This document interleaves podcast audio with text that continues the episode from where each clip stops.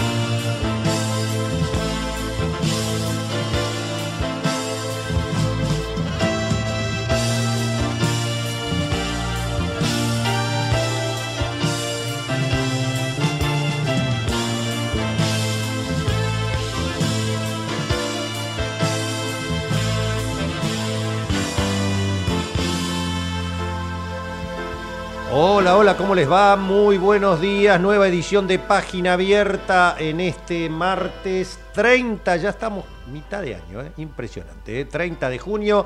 Bueno, aquí este, con el gusto, recién saludando a los queridos amigos de La Trinchera, Gustavo Tubio, Raúl Vázquez, a Matías Urtac, que es nuestro gran amigo y colaborador. Saludo a Javier Martínez, alma mater de la operación técnica de esta radio. Saludo a toda la barra, Julietita, que está ahí atrás eh, haciendo la producción.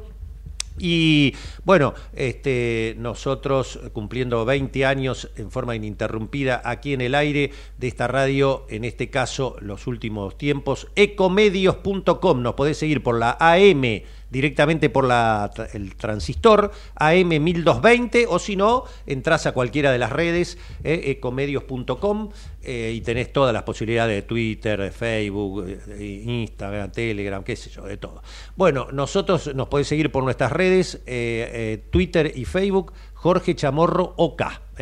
Dicho esto, bueno, estamos ahí tal vez soportando como ciudadanos el, eh, digamos, el momento que en algunas circunstancias se hace más difícil para todos nosotros, que es la pelea, la fasagonal de la política, la pelea por el poder, la pelea por las candidaturas. Y realmente me pongo en el lugar del ciudadano común.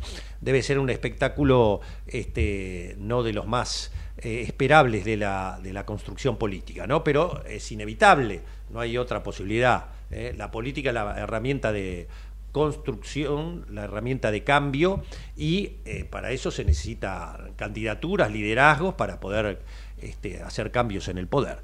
En este caso estamos viendo cómo, por ejemplo, Jorge Macri, como decía Matías Urtac recién en las noticias y hablaban en la trinchera, Jorge Macri es el candidato del PRO. ¿eh? O sea, quedaron afuera el ministro de Salud, eh, quedó afuera la ministra de Educación, eh, y por ahora no, no se vislumbra ningún... Es el preferido de Macri, Mauricio Macri y de Patricia Bullrich. Y cuenta con la anuencia final, atentos lo que se supone que iba a ser eh, relevado mediante encuestas, mediante eh, lo que era la, la negatividad, la positividad, todo bueno. Aparentemente, de acuerdo a lo que han vislumbrado en el PRO, Jorge Macri en Capital Federal es el que mejor mide en todo sentido. Eh, ahora se va a tener que enfrentar en una interna con el radicalismo que tiene en su cabeza a Martín Lustó. Así que puede haber una parada brava ahí, ¿eh? Puede ser eh, interesante la cosa, ¿eh? Vamos a ver qué pasa. del otro lado, hay sobran candidatos, del lado del oficialismo. hay dos vertientes, una pro paso, y otra candidato de unidad sin paso. Ese candidato de unidad sin paso va vislumbrando como Guado de Pedro. Para eso están Massa y Máximo Kirchner en China, ya están en Shanghái y ahí, entre otras de las misiones, que es traer dólares básicamente, rescatar dólares a como dé lugar, Después de ahí Massa se va a Nueva York a, hablar con el Fondo Monetario Internacional, donde se supone que para el 14 de junio el staff del fondo va a definir si le aprueba el adelanto de unos 10 mil millones de dólares más o menos para la Argentina, de los cuales podría usar 5 mil para reservas, el otro para pagar las deudas al fondo, más lo que pueda rescatar en 5 mil millones de el swap con China, más las posibilidades de lograr finalmente que el Banco de los BRICS, que preside la exmandataria de Brasil y amiga de Lula, Dilma Rousseff, pueda finalmente ser garantía para los bancos brasileños, permitan utilizar pesos y reales en el intercambio con China, ya que en el Banco Central de Brasil la ortodoxia bolsonarista, que tiene ahí eh, un periodo eh, que supera la candidatura de Lula, eh, no quiere dar los avales necesarios y los bancos para la prefinanciación de exportaciones, etcétera, los bancos brasileños obviamente no, no ponen el gancho. Así que la herramienta sería el banco de los BRICS. Pero hay un problema, Argentina no es parte de los BRICS, por lo tanto habría que cambiar el artículo 7 de la Constitución de la Carta de los BRIC para que se pueda permitir ese aval. Así que bueno, eso es lo que está tratando de extrabar más allá, además de todo el tema energético eh, de las represas Zipernik y Néstor Kirchner para el segundo tramo, que requeriría unos 2.800, 3.000 millones de dólares, para que eh, lo que se va a inaugurar el 20 de junio que viene de Neuquén hasta acá sea extendido en otro tramo hasta el norte y así evitar la importación de gas de Bolivia, etc. Y, cerrar todo el conducto desde Vaca Muerta hasta el norte argentino. Con eso Argentina se ahorraría más de eh, 7 mil millones, 8 mil millones de dólares de importaciones de déficit energético y comenzaría el autoabastecimiento nuevamente después que IPF fue privatizado allá por fines de los 80 eh, y que perdió el autoabastecimiento, eh, gracias a la privatización del menemismo que hizo que IPF se, aprenda de eh, la timba de los españoles, que se llevaron todo con Repsol. Bueno, este, en medio de esto, ahí está la definición que tiene que lograr el Frente de Todo y que procura Cristina Fernández en que haya un candidato de unidad, pero en el medio hay varios candidatos, ya entre ellos eh, está Daniel Scioli, está Agustín Rossi, está eh, Juan Grabois, está Claudio Lozano, está eh, Gabriel Mariotto por Soberanos, hay varios candidatos hasta ahora, pero también reconocen, muchos están esperando, si hay una, una lista de unidad, nosotros vamos por ahí. Habrá que ver qué pasa con masa. ¿eh? Habrá que ver qué pasa con masa. Mientras tanto, mientras tanto, hay, hay novedades. El jueves vamos a estar en un programa que hay que estar atentos porque es el día de acuerdos de la Corte Suprema de Justicia, esta Corte impresentable, vergonzosa, que con mayoría automática, son tres ya, ¿eh? son cuatro en total, con tres firmas, Rosati, Rosencrantz y Maqueda, están llevándose puesto todo, hacen lo que quieren. Así que puede haber novedades con los amparos en la provincia, en las distintas provincias, tiene que resolver qué pasa con las elecciones de Tucumán, si queda abstracto o no ante el retiro de Juan Mansur como vicegobernador, se acabó la polémica, qué va a pasar con, con Tucumán, ¿eh? este, ya que UNIAC persiste en su candidatura porque dice yo era vicegobernador, no, no era gobernador, por lo tanto tengo otra reelección. ¿Y qué va a pasar con Formosa, donde se ha puesto un amparo porque consideran que no la constitución nacional por el republicanismo no permitiría la reelección indefinida en Formosa, que sí, su carta provincial, su constitución provincial votada por el pueblo de Formosa, permite la reelección indefinida. Es decir, una corte que directamente eh, se puede afirmar, sin hesitar, que es una corte que ha asumido el gobierno de los jueces, porque ya tiene el tupé de reformar la constitución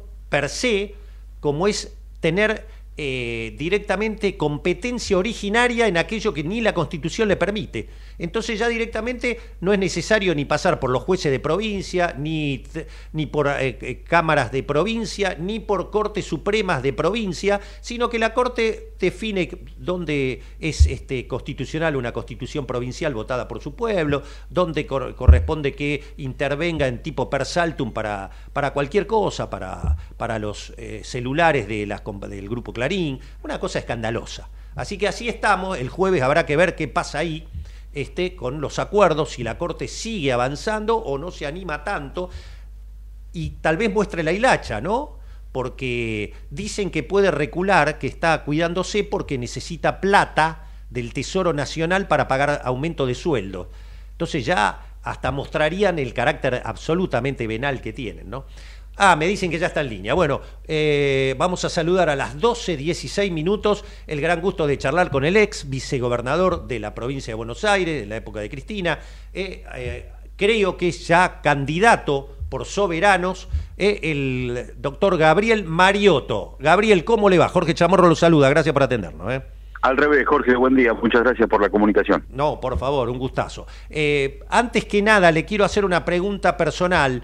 Eh, ¿Cómo está la salud de eh, uno de los que los acompañan ustedes en Soberano, de Amado Vudú, por favor, si es tan amable? Bueno, está recuperándose Amado, por suerte. Hubo un susto en un episodio eh, de, carótida en, ah. en, un acto en Neuquén. Esos, esos episodios bravos que tienen que ver con, con las arterias y, bueno, es una alarma, por suerte no tuvo ninguna secuela y es un, una luz amarilla que se prende no solo con Amado, sino con todos los que eh, no, no, nos alimentamos bien o no hacemos el deporte que tenemos que hacer. Este, Amado nos dice, bueno, que esta alerta nos sirva a todos, ¿no es cierto? Sí, sí. Eh, para todos, ¿no? Que todos sepamos. Todos sabemos, claro. todos sabemos lo que tenemos que, que, que comer, cómo nos tenemos que alimentar cómo tenemos que descansar, cómo tenemos que hacer deporte, todos lo sabemos. No lo no lo llevamos a la práctica, salvo cuando nos agarran esos espasmos, este y bueno, Amado ahora está predicando eso, ¿no? Que es eso, Amado eh, vamos a comer una vaquita, bauquita de dulce de leche y se, se come tres bauquitas. Ah, y esas cosas, ¿no? esas cosas de de, los desórdenes propios de, de, los momentos de estrés y de, bueno de las cosas que ha pasado y, y sobre todo el, el episodio, fíjate, el episodio que tuvo Jorge fue en un momento en donde él estaba recibiendo mucho cariño de parte de, del el, público que había concurrido a su eh, exposición y se emocionó mucho y en ese en esa emoción es donde tuvo el episodio que bueno que, derivó en, después en un cateterismo no le tuvieron que poner estén y se está recuperando por suerte. Ah no fue necesario ponerle estén ah qué buena no, no no no. No fue necesario. Bien, o sea que no era tan, como diríamos, como nos dicen los médicos, porque yo tengo la misma edad, así que estoy también atento, este, especialmente, viste, cuando uno se agita, que caminas y empiezas a agitarte, hay que tener mucho cuidado con eso, ¿no? Este, la placa de grasa o el ateroma parece que no era tan grave, entonces es muy importante. Exacto. Tal cual. Exacto, bueno hay que volver a a lo natural. Claro, a lo, natural. Pero es como, como decís vos, Gabriel, este, qué sé yo, uno tiene alguna desgracia familiar, se cuida a los 20 días y a los 30 días ya está haciendo todas las claro. de nuevo. ¿Qué va a ser? El ser humano estamos preparados para muchas cosas, menos para la toma de conciencia. Tal cual. Bueno, a propósito de toma conciencia, ¿no? Yo hago una pregunta central a uno de los eh, agrupaciones dentro del kirchnerismo que a mi criterio, es más la, más, eh, la que tiene más eh, posiciones irreductibles respecto a la necesidad de determinadas posiciones para cambiar este país. Esto queda por mi cuenta, cualquier cosa lo aclara Gabriel. Este, así que yo la pregunta que tengo ahí en mente es, ¿cómo se conjuga la necesidad en el marco de la pelea por eh, el en el marco de un neoliberalismo que hoy maneja gran parte de las finanzas mundiales, ¿cómo se conjuga la necesidad de ampliar votos como sea por toda la andanada de, golpes que recibe lo nacional y popular, para ampliar como sea votos y a la vez después, cuando sos gobierno, te encontrás, como le pasa a Lula, con el Banco Central, por ejemplo, ahora, te encontrás con que esas alianzas te limitan después para avanzar. ¿Cómo se conjuga eso? Lula lo está llevando bastante bien. Sí. Eh, lo está llevando bastante bien eh, en un juego de defender los intereses de Brasil y esto significa que si a Brasil le conviene en determinado momento sentarse con Biden lo hace y si se tiene que sentar con los BRICS lo hace. Este, en una, en una posición casi de clásica periférica tercermundista, llamémosle, este, de, de un país que no es central, y que tiene recursos naturales y que tiene energía y que tiene un mercado interno realmente que lo hace un gigante este, del mundo, por supuesto también de la región. Eh, eh, la Argentina no lo está llevando bien eso, la Argentina lo está llevando a los tumbos, lo viene llevando mal desde el gobierno de Macri y el gobierno de Alberto Fernández no pateó el tablero ni cambió las reglas de juego.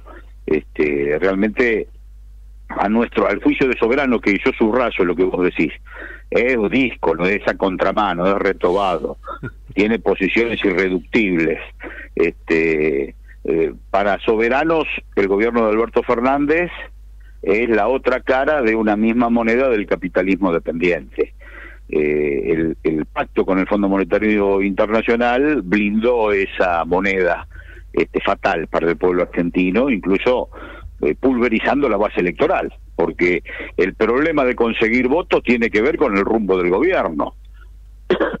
Somos menos de los que lo votamos a este gobierno, porque no hubo respuestas. Entonces creo que gobernar bien es la mejor forma de conseguir votos, es la mejor forma de hacer campaña. Este, y para gobernar bien hay que transformar el país y, soberanizar la economía, como plantea nosotros desde nuestra agrupación. No quiero decir que tengamos la verdad, pero nosotros planteamos soberanizar la economía. Si los recursos entran por el comercio exterior, bueno, ¿cuál es el rol del pueblo y del Estado argentino en esos, en esa acción? Puede ser que estemos en manos de siete exportadoras.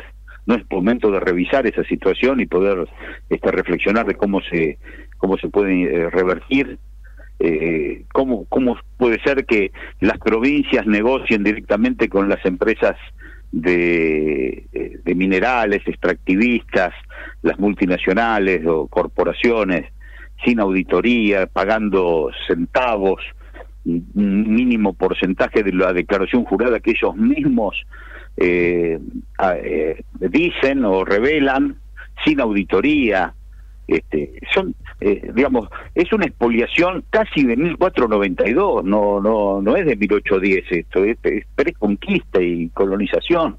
Entonces la Argentina está privatizada en sus eh, servicios públicos, en su comercio exterior, en sus recursos naturales, en su energía. Y Soberano plantea patear el tablero en eso y dar vuelta la situación y proponer otra administración para el ingreso de, dólares que la Argentina lo necesita y para hacer una redistribución y una industrialización que es imprescindible a los efectos de tener un, país con inclusión y con desarrollo. Y pero eh, vuelvo a la pregunta sobre, eh, me estás hablando de la estrategia, yo te hablo ahora de táctica. ¿Cómo se juntan votos para ganarle a la derecha, para ganarle eh, y convencer a los que están desilusionados, indignados? Y a la vez tener esas posiciones tan, tan principistas. Bueno, pero son principistas, sí, son principistas. Son principistas porque hubo un giro a la derecha grosera de toda la, clase política. Salvo los muchachos de la izquierda que vienen manteniendo sus programas desde siempre, el, el peronismo, del cual nosotros formamos parte, este, por supuesto el radicalismo y el PRO y los libertarios, hay, hay, una corrida por derecha muy grande. Yo creo que hoy la Argentina, eh, la, táctica eh, la deben resolver otros. Soberano lo que propone es un cambio de paradigma, eh, sin ilusionarse con tacticismos electoralistas, sino realmente se puede enamorar planteando una transformación de plano no eh, un parche, no un, una estética formal. Creo que aquí hay que revisar el acuerdo con el Fondo Monetario Internacional. Eh, Soberano fue el primer, el primer espacio político dentro del Frente de Todos que se opuso, se opuso proponiendo cuál era la metodología, ir a la Corte Internacional de Justicia, apalancados en que el mismo Fondo Monetario Internacional en una autoevaluación había reconocido transgresiones a su carta constitutiva. Auditores del mismo fondo reconocieron que las remesas que llegaban se fugaban. Bueno, eh, ¿cómo, ¿cómo podemos convalidar la estafa? Entonces, Fondo Monetario Internacional y después los resortes de la economía en materia de energía, en materia de comercio exterior, en materia de, de, puertos, por supuesto, y en materia de servicios públicos. Creo que si ponemos blanco sobre negro un programa, como dijo Cristina, Cristina viene diciendo desde hace poquito que estuvo en El Plata, en el Teatro Argentino, dijo Hay que eh, se necesita un programa. Soberano lo viene reclamando desde su fundación, programa y reglas de juego se enamora con un programa que no es solamente una expresión de deseos. El programa, cuando tiene el voto popular, tiene la legitimidad para poder ser aplicado. En el 19, el tuit que eligió a Fernández y que todos aceptamos por la urgencia de ganarle a Macri, evitó que haya programa y evitó que haya reglas de juego. Y el gobierno se queda casi neutralizado en disputas de poder que no son disputas sobre el rumbo. ¿Cómo, está, ¿Cómo están parados? ¿Cómo está parado el candidato eh, Gabriel Mariotto ante las posiciones que está marcando Cristina y este, su bajada de línea, ¿no? Este, ¿Coincidís en lo que está haciendo? ¿Te hubiera gustado que sea la candidata? Bueno, ella decidió no serlo desde hace tiempo, que lo, viene explicitando. Comprensión de texto su rezo Cristina, la viene diciendo, no para mí no fue novedad porque la escucho y ella decía no quiere, no quiero, no quiero y bueno, no, no quiere. Lo que sí nosotros, y, dijo programa, eso no, nos gustó porque nosotros veníamos predicando que es necesario la discusión de un programa. Y ahora nosotros venimos insistiendo con que haya reglas de juego, que haya elecciones paso. Para nosotros, para soberanos, en la metodología está el triunfo o la derrota. Si hay dedo o tweet en esta elección del 23, por más que el dedo o el tuit recaiga en candidatos, candidatas que nosotros apreciamos, eh, la derrota la tenemos garantizada. Tenemos que disputar unas pasos que integren, que el que sale primero abrace al que sale segundo, el que sale tercero, respete su porcentaje de caudal electoral y los incorpore a, a las listas. Candidatos, candidatas, segundos, terceros, cuartos, que se incorporen con los ejes de los programas que ellos este, o que cada sector vaya manifestando. Creo que es imprescindible las reglas de juego, no compartimos que haya dedo, eh, no compartimos esta incertidumbre de no saber qué va a ocurrir, creo que de las crisis se salen con certidumbre, no con tacticismos.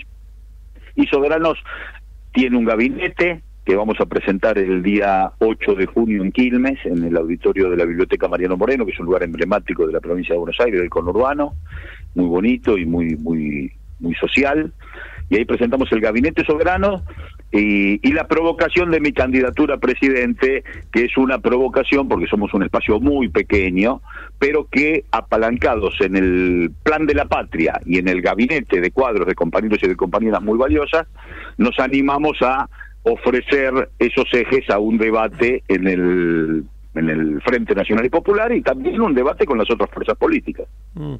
¿Respetan en todo caso eh, a ver, si el dedo es con masa, por ejemplo, con el Frente Renovador y con masa, eh, ¿la posición de ustedes cuál sería?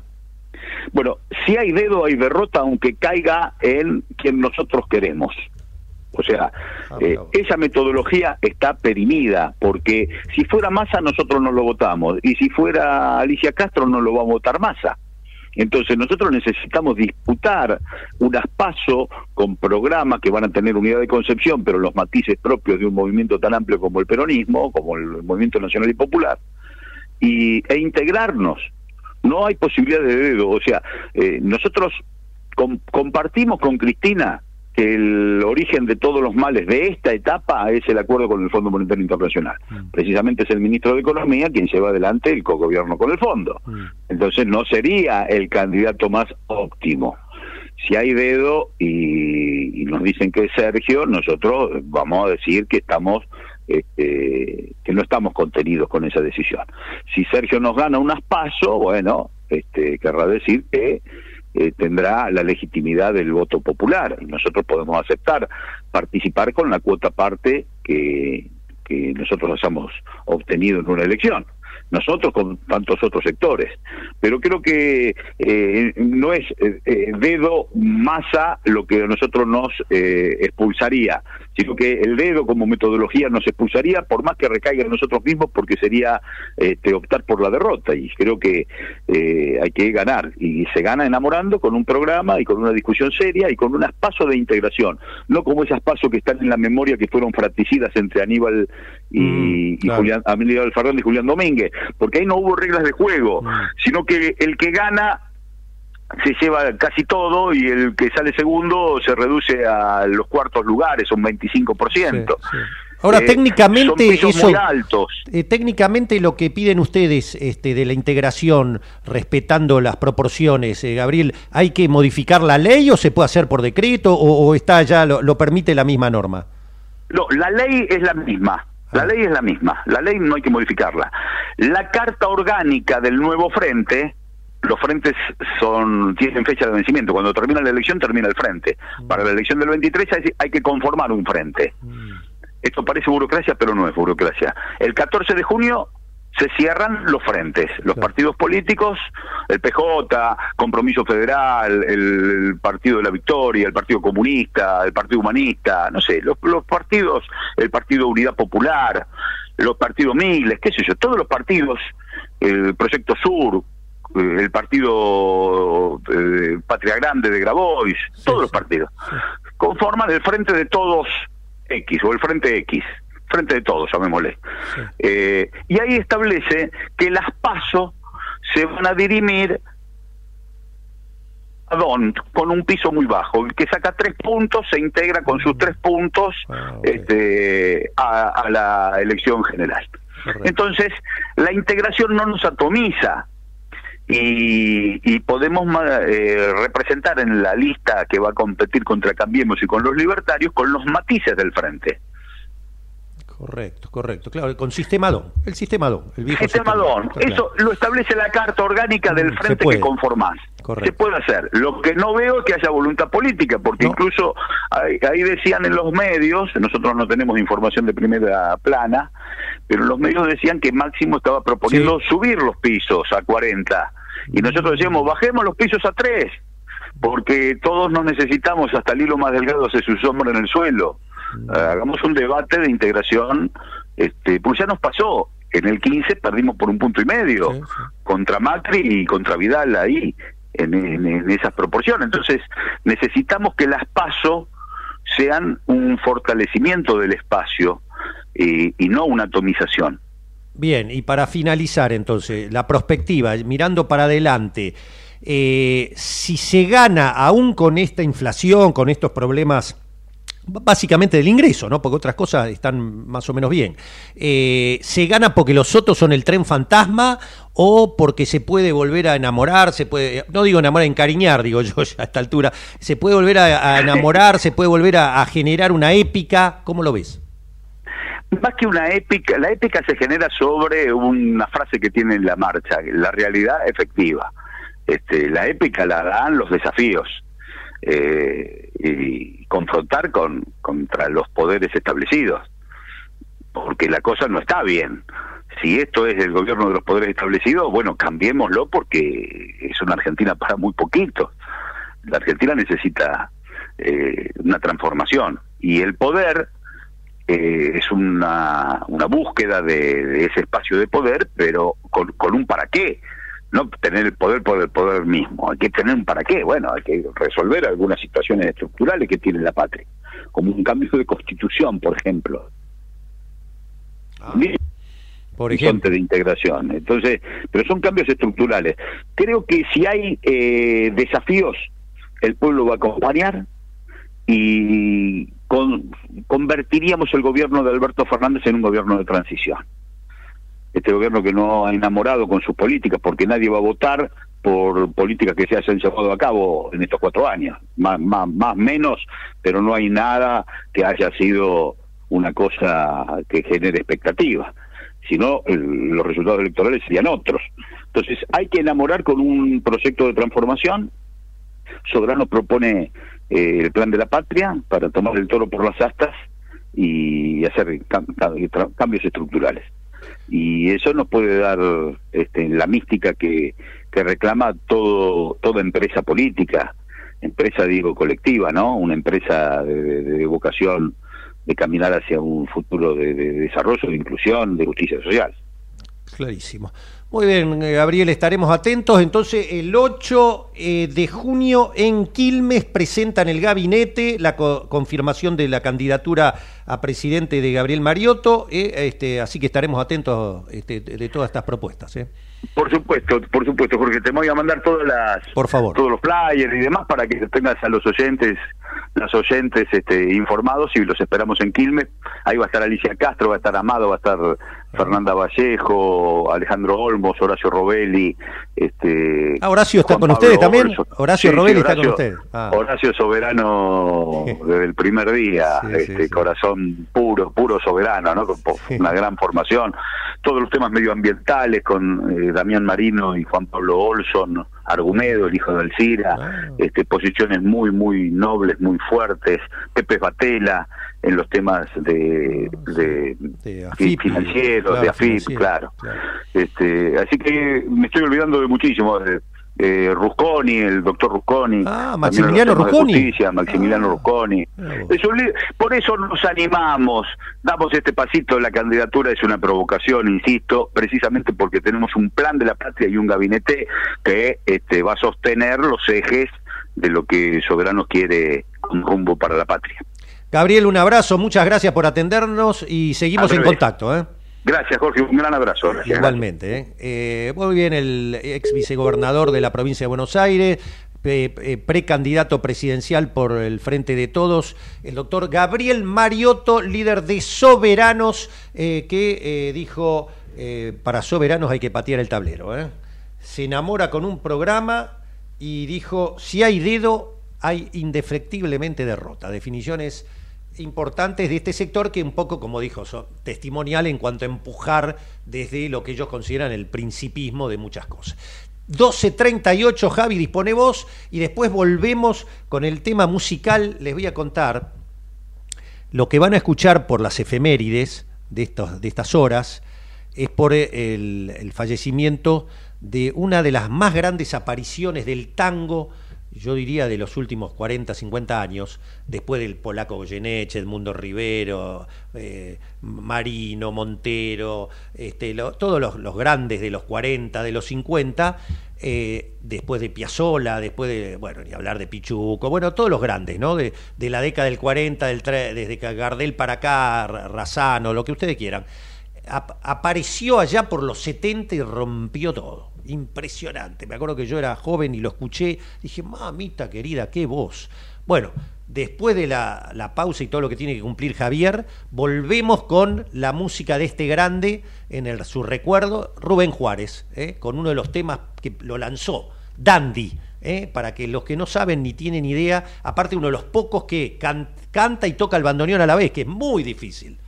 Imagínate el bandoneón a dos manos, como tocar el piano eh, con dos pianos distintos a dos manos. ¿eh? Eso es el bandoneón más el aire. Es muy difícil tocar el bandoneón y él cantaba aparte mientras tocaba el bandoneón. Un fenómeno. Este, aparte un gran tipo, ¿no? Así que nos vamos y después volvemos y tenemos una nota, atención, tema económico y alquileres. Hay un lío que ni te cuento.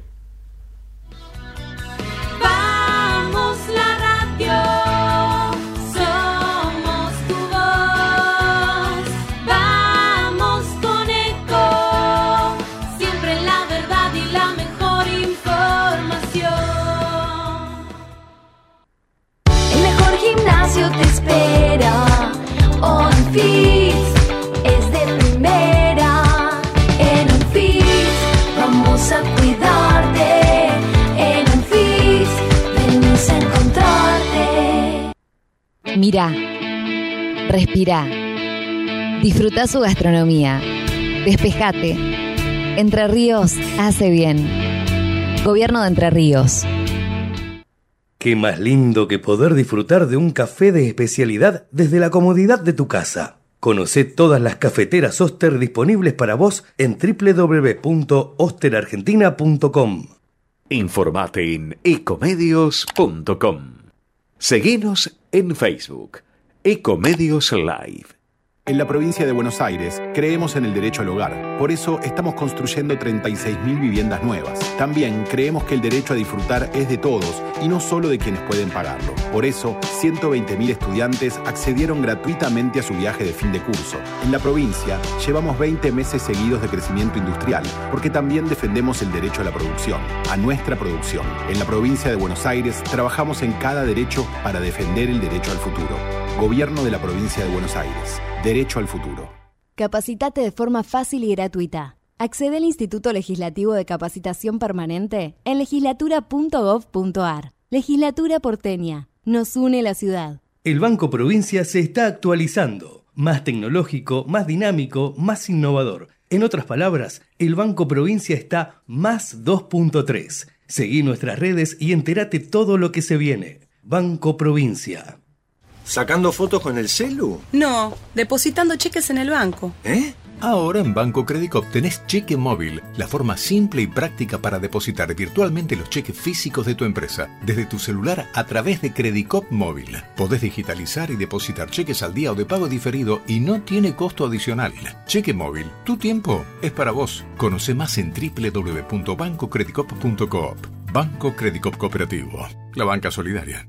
Cartera comercial. Más información en www.bancocredico.com o a través de crédito responde al 0810 888 4500. 28. 34. 58. 73. No importa si tenés 18 o 70 años, vos también podés terminar la secundaria de forma virtual y desde cualquier lugar del país. Con educación hay futuro. Conoce más en buenosaires.gov.ar barra Terminal la Secundaria. Buenos Aires Ciudad.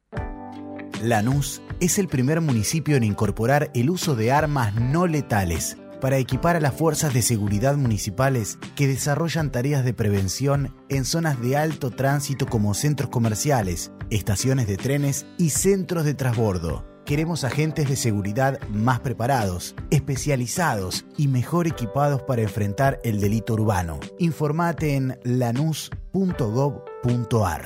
Lanús nos une.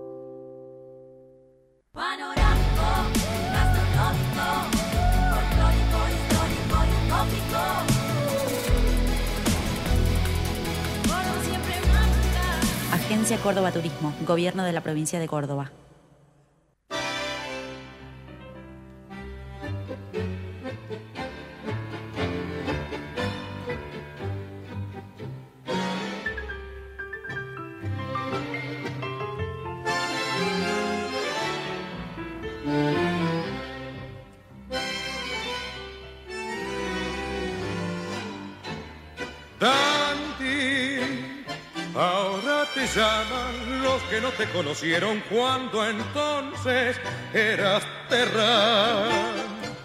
Porque pasas por niño bien y ahora te crees que sos un gran bacán, más sos el dandy. Que sos un seco y en el barrio se comentan fulerías para tu mal. Cuando sepan que solo sos confidente, tus amigos del café te piantarán. Has nacido en una cuna de malevos, calaveras de vivillos y otras selvas. Sin embargo, ¿quién diría que en el circo de la vida siempre fuiste un gran chabón? Entre la gente de Lampa no has tenido performance porque baten los El recuerdo eh, del gran Rubén Juárez, eh, un fenómeno del tango que apareció allá por los 70, fines de los 70, y que dejó una impronta eh, realmente de los máximos, ¿eh? de los máximos, tocando el bandoneón además mientras cantaba, cosa muy difícil como decíamos. ¿eh? Así que el recuerdo con Dandy, el tema que lo lanzó ¿eh? allá por fines de los 70. Bueno, este, tengo el gran gusto, presten atención, como dijimos, eh, porque además de ser economista, además de ser economista de CEPA, el Centro de Estudios de Política Argentina que preside Hernán Lecher, eh, con los informes que viene haciendo CEPA, que los tenemos aquí siempre en el programa, eh, ella, además de todo lo que podemos hablar de la macro, viene siguiendo un tema con unos informes que son muy esclarecedores y que pueden dar la idea de por qué pasa lo que pasa con los alquileres, especialmente en la ciudad de Buenos Aires, ¿eh? que es uno de los grandes temas. ¿eh? tenemos el gran gusto de saludar a la licenciada Eugenia Rodríguez, que es colega además. Eugenia, ¿cómo te va? Jorge Chamorro, muchas gracias por atendernos. ¿eh? ¿Qué tal, Jorge? ¿Cómo estás? Buen día. Muy bien. Bueno, siguiéndote, como siempre, tus artículos, tus comentarios ahí en el Destape, este, y me llamó mucho la atención toda la radiografía que hiciste de qué está pasando con las propiedades, porque se habla de alquiler, pero no se habla de las propiedades, que están eh, ociosas, por ejemplo, en la capital federal, Eugenia, ¿no? Sí, bueno, una problemática clave, ¿no? Sobre todo por cómo afecta, eh, bueno, a la mayoría de la población. También el último censo del INDEX da cuenta eh, justamente de que eh, cae el número de, propietarios, o sea, de quienes viven en una eh, realmente vivienda propia, eh, y, y, justamente crece el número de inquilinos y en ese escenario, bueno, la realidad que implica alquilar, obviamente a nivel país se encuentra diferentes características, pero puntualmente en el informe que abarca más lo que es Ciudad de Buenos Aires y algunas eh, partes del conurbano bonaerense, lo que da cuenta es de que creció en el último tiempo el número de propiedades construidas, es decir, el número de viviendas, por ejemplo, en la Ciudad de Buenos Aires el crecimiento desde la década del 90 hasta el año pasado es de alrededor del 68%, sin embargo, el crecimiento, por ejemplo, de la población en el mismo periodo fue de 9% un abismo ¿no? entre la cantidad de propiedades que el aumento de, construcciones y en realidad si comparamos con, lo que crece la población. Y a su vez crece el fenómeno de gente que necesita alquilar y no encuentra dónde hacerlo. Bueno, esto lo que nos da cuenta en definitiva es de eh, muchas propiedades que permanecen vacías, eh, ociosas. Hay un dato que eh, no es propio, es de la legisladora Ofelia Fernández, que habla de 200.000 viviendas vacías aproximadamente, por ejemplo, en Capital Federal. Y ahí aparece ¿no? el fenómeno de construcciones, primero que se dan en lugares donde ya de por sí tienen que ver con eh, zonas residenciales, con, digamos, no está pensado ya la construcción desde una política de vivienda, de acceso, digamos, a un derecho a, poder tener un lugar para vivir, sino que eh, se dan en, ciertos barrios y bajo ciertas condiciones que vienen a cumplir otra función más de resguardo de valor, ¿no? de una renta que se pretende obtener con esa con esa vivienda que además después no se pone en alquiler y se aparece a su vez, por eso digo, no, bastante complejo todo ese fenómeno, eh, los alquileres temporarios terminan siendo, ¿no? Las famosas, digamos, eh, oferta en las plataformas generalmente extranjeras, que además suben el precio, cobran en dólares y restan oferta en el mercado local para el alquiler. Ah, qué, qué problema. Eh, las, eh, vos que venís investigando el tema, eh, es este, las soluciones acá sería como hacer una revolución, aún en el mundo capitalista que lo ha hecho. Sí, la verdad es que en realidad me parece, y un poco también distintos espacios de, inquilinos lo plantean, ¿no? Es un tema complejo y que requiere un debate en serio, pero tiene que ver con eh, cuál es la política, o si existe, de qué manera, cuáles pueden ser las políticas para garantizar el acceso a la vivienda a una población que cada vez es más inquilina. Hay una realidad, ¿no? Los propietarios son cada vez menos o están concentrados en, digamos, en unas pocas manos, en unos pocos también eh, sectores, eh, digamos, que tienen la posibilidad de construir o que son dueños eh, de inmobiliarias y el resto, digamos, el trabajador y la trabajadora necesitan alquilar y ahí entonces, partiendo de esa problemática, me parece que, bueno, hay otros países en el mundo donde, por ejemplo, bueno, obligan a pagar una mayor carga impositiva por viviendas ociosas, aseguran que cierto porcentaje de lo que se construye, por ejemplo, en algunas de las ciudades más importantes, estén destinadas necesariamente a una política social de vivienda, es decir, se destinen al alquiler, eh, digamos, pensar de alguna manera estrategias que eh, atiendan una problemática y a su vez eh, frenen, si se quiere, por otro lado, una fuerte concentración en el mercado inmobiliario que bueno va en detrimento de, un derecho como es la posibilidad de tener un techo donde vivir no uno de los datos también muy claves que, que planteaba un informe del CELS es no el 75% de quienes alquilan lo hacen también eh, alquilando habitaciones o en condiciones de hacinamiento. Esto es un concepto bastante amplio, que quiere decir a veces que no tienen la cantidad de habitaciones correspondiente a la cantidad de gente que vive, o sea, el número que integra una familia. Cada vez es más frecuente el fenómeno de esto, alquilar una o dos habitaciones dentro de, eh, de una casa donde viven eh, otras familias o de pensiones, ir moviéndote de un lado al otro. De hecho, otro dato que es bastante contundente, ¿no? Que muchas de las personas a las que se relevó, se entrevistó eh, en una encuesta, en esta del informe del CEL, planteaban no sé qué va a pasar, en no en unos años o más a futuro, en el corto plazo, si voy a primero poder renovar el contrato donde estoy. Y mucho menos si voy a poder mejorar las condiciones de vida en la próxima vivienda, es decir, esto de quizás no sé, tener una habitación más, tener algo más, no sé, un espacio eh, con, mayor ventilación, cualquier, digamos, condición que permita ir mejorando de a poco la calidad de vida. Claro, qué notable, qué, pero qué drama este, eh, qué drama. Ahora, eh, pregunta, primero si es correcto lo que digo, si arranqué bien en el silogismo, y segundo, ¿por qué? ¿La ley de alquileres fracasó y por qué en todo caso si es así? A mí me parece que a priori no fracasó. ¿Por qué? Bueno, porque si vemos los eh, comparamos cuánto aumentaron, por ejemplo, ya yendo a el porcentaje de, incremento eh, de actualización de los alquileres, quiero decir, ¿no? ¿Cuánto aumentaron en base a la ley de alquileres y cuánto fue la inflación? La realidad es que los aumentos están por debajo de la inflación. Por ejemplo, puntualmente el año pasado la inflación fue de 94,8%, el índice de contrato de locación, que es el, que establece, ¿no? Se establece por la ley de alquileres, fue de 81,4, casi 10 puntos menos.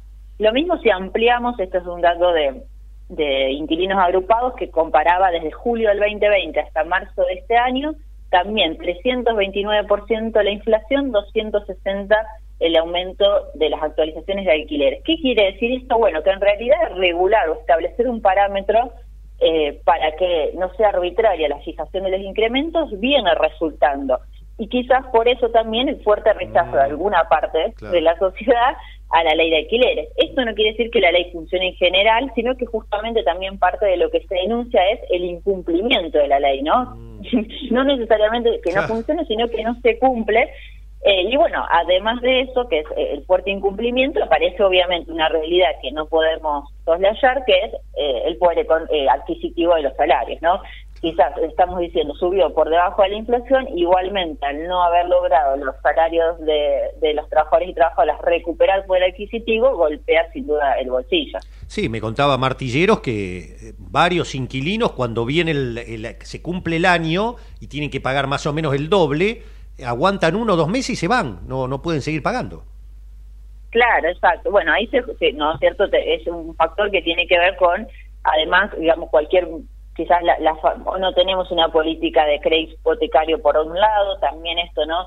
La, mm. eh, el mayor endeudamiento que significa hasta poder ingresar a un departamento, ¿no? Porque las garantías que se piden, bueno, al menos en Capital Federal, hacen que eh, casi a veces sea prácticamente imposible, entonces el endeudamiento para poder acceder e ingresar y después lo que significa solventar ese endeudamiento más el pago mensual del alquiler. Te digo algo, un dato que me parece clave, eh, que, que, da cuenta eh, de, esta situación, que es que el 60% de eh, quienes fueron encuestados en, en, un informe sobre bueno la situación de los inquilinos en el AMBA da cuenta de que sufre aumentos por fuera de la ley, cada tres o seis meses.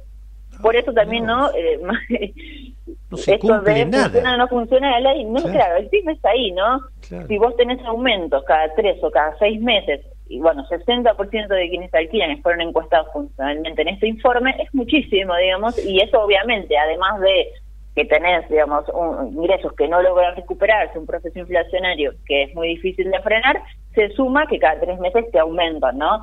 Eh, y además había un 50% que no tenía contrato. Ahí está otra parte del incumplimiento que es eh, quizás flexibilizar, por decirlo de alguna manera, algunas condiciones de ingresos, pero al no tener contrato después en el tiempo, obviamente que estos incrementos por fuera de la ley son mucho más frecuentes.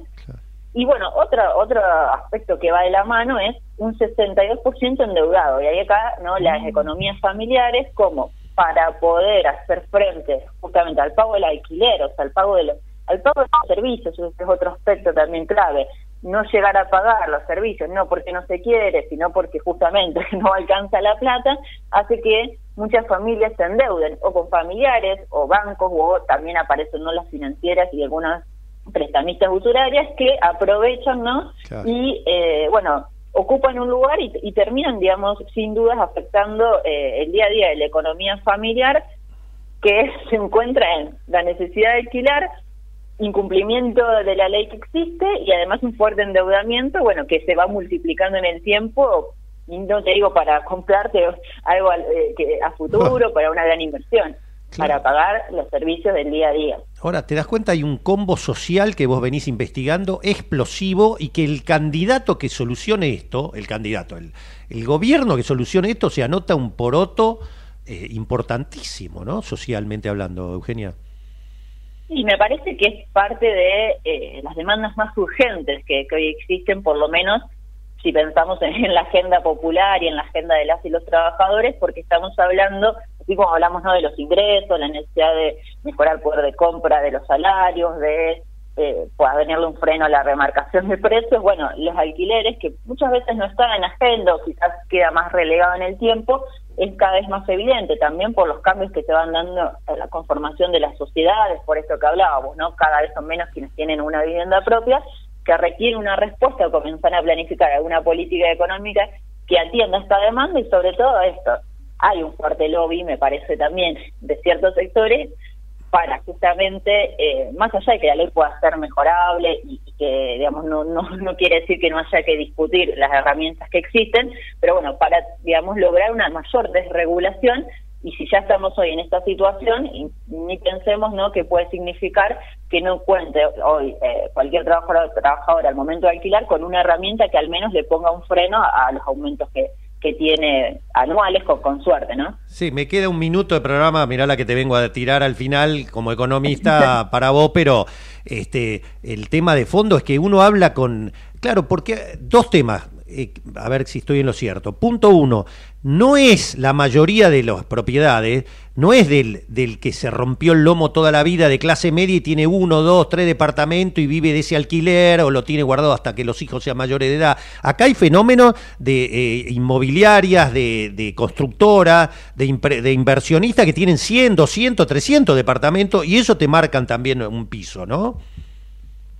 Sí, así es. Bueno, por eso también quizás eh, me parece que justamente eh, cualquier política que se piense en ese sentido, bueno, sentar a los distintos actores que están involucrados o las organizaciones que representan a, cada parte y también analizar justamente la complejidad que significa, bueno, como vos bien decís, no es lo mismo quien tiene un, departamento y lo alquila que una constructora o que una inmobiliaria que, bueno, sabemos también que es uno de, los negocios que, eh, bueno, más poder tiene, si se quiere, el momento de, en este caso, de, un acceso, del acceso a un derecho fundamental que es tener un techo para vivir. Entonces, me parece que es clave distinguir cuáles son los actores en juego y, bueno, las regulaciones o las políticas que se implementen, partir de tener en cuenta esa diferente realidad, pero sin dejar de considerar que sin dudas hay, digamos, eh, actores de distinto peso y que tienen diferente poder al momento de discutir una negociación. No es lo mismo quien necesita un lugar para vivir con con su familia, digamos, y bueno, hace el esfuerzo posible, aún con eh, llegando, digamos, a fin de mes como puede, por conseguir los requisitos, por cumplir un montón de cuestiones, que quien es dueño de al menos 50 propiedades, y bueno, es eh, parte de, su negocio, sin dudas, pero bueno, la regulación del Estado es clave justamente para que los intereses de, todas las partes eh, sean tenidos en cuenta, bueno, en este caso, al momento del acceso a un alquiler. Muchísimas gracias Eugenia eh, por tus informes, por tu trabajo. Eh, te seguimos siempre ahí en el Destape y desde ya los informes impecables de CEPA. Así que muchas gracias por habernos atendido, Eugenia. Muy amable. Muchísimas gracias a ustedes, un placer, que estén muy bien. Igualmente, ¿eh? la economista Eugenia Rodríguez, ¿eh? una de las economistas eh, jefas de, del CEPA, la consultora de Hernán Lecher y Julia Estrada. Señores, nos vamos. Gracias Javi, gracias Javier Martínez, gracias Tola Barra, gracias Julieta, gracias Matías Hurtac. Mañana firme a partir de las 12 en página abierta. Sean buenos y felices. Chao.